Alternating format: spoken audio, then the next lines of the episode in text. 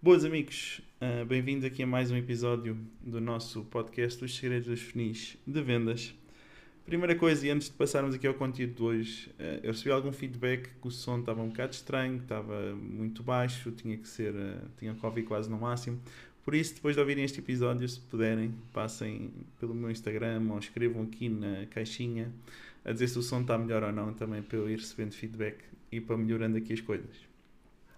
Pois bem, Tema 2. Onde ser original?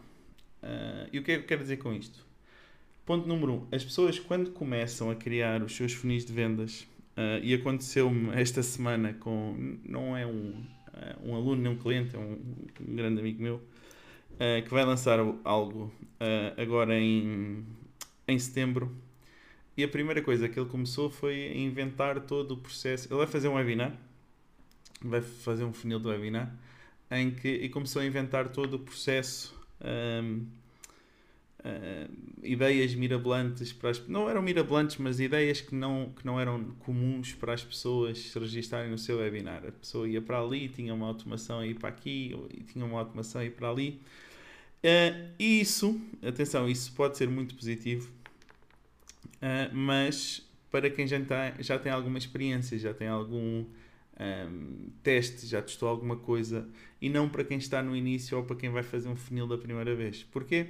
Porque vocês estão a pôr ainda mais variáveis numa coisa que não controlam, porque vocês nunca fizeram aquilo, então estão a, a construir todo de novo, que torna o processo. O mais difícil de construir um funil é, é fazê-lo a primeira vez. A partir daí são melhorias. Posso acrescentar isto ou aquilo, mas o grosso já está feito.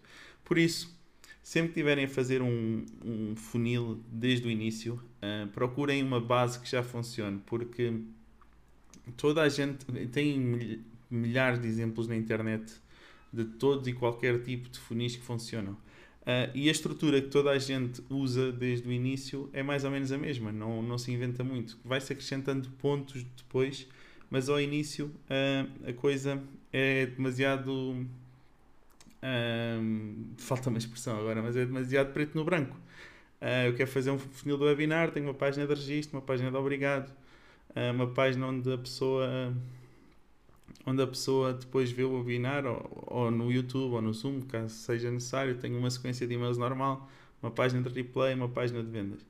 Um, vou fazer um desafio, vamos expor, tenho uma página de obrigado, tenho uma, tenho uma página de captura, uma página de obrigado, Uh, faço o desafio em determinado local, uh, ou no YouTube, ou no Zoom, ou numa página. Depois tenho a questão do replay, tenho a página de vendas. Posso ou não colocar uh, um bilhete VIP para ficarem com o replay do, do desafio, ou me, do, do, webinar não se usa tanto, mas também pode ser. Mas a estrutura é basicamente a mesma, não, não há muito jogo a inventar.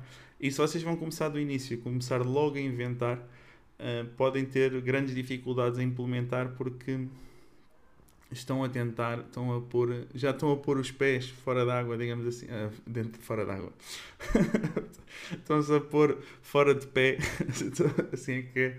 estão-se a pôr fora de pé e agora estão-se a pôr fora de pé a dobrar porque estão a tentar pôr coisas em cima que vocês nem controlam. Uh, este meu amigo nem sabe como é que a ferramenta funciona sequer, mas quer pôr lá a funcionar.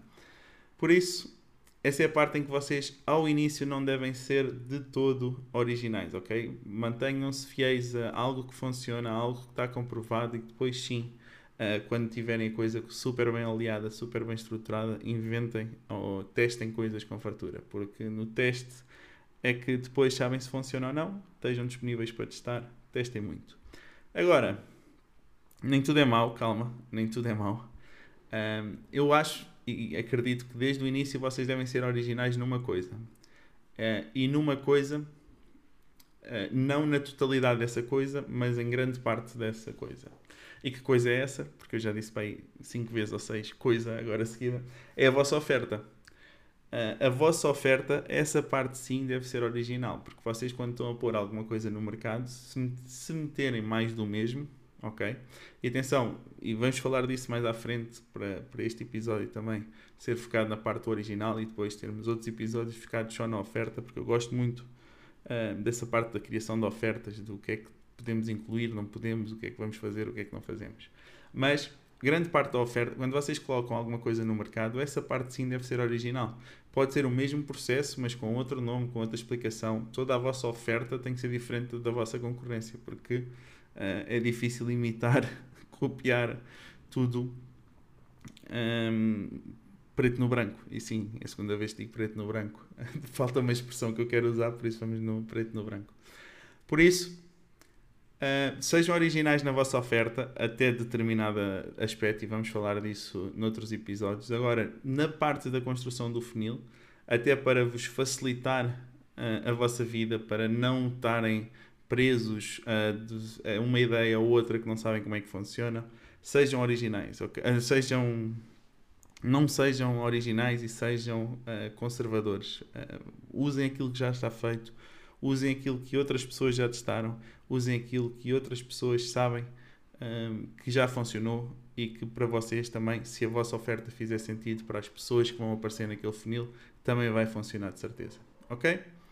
Posto isto, amanhã uh, temos uma grande surpresa, ou melhor, eu tenho uma grande surpresa para vocês. Espero que gostem. As pessoas a quem eu dei, uh, ofereci já aquilo que vos vou oferecer amanhã, gostaram muito. O feedback tem sido bastante positivo, tem, tem ajudado bastante quem, quem eu usei como cobaias. Por isso, uh, amanhã no episódio vou, vou vos revelar aqui uh, uma, uma prenda que tenho para vocês. E, e é isso. Uh, muito obrigado por, tentar, por estarem desse lado. O feedback tem sido incrível, tem-me dado super vontade de continuar. Por isso, muito obrigado e vemo-nos amanhã. Fui.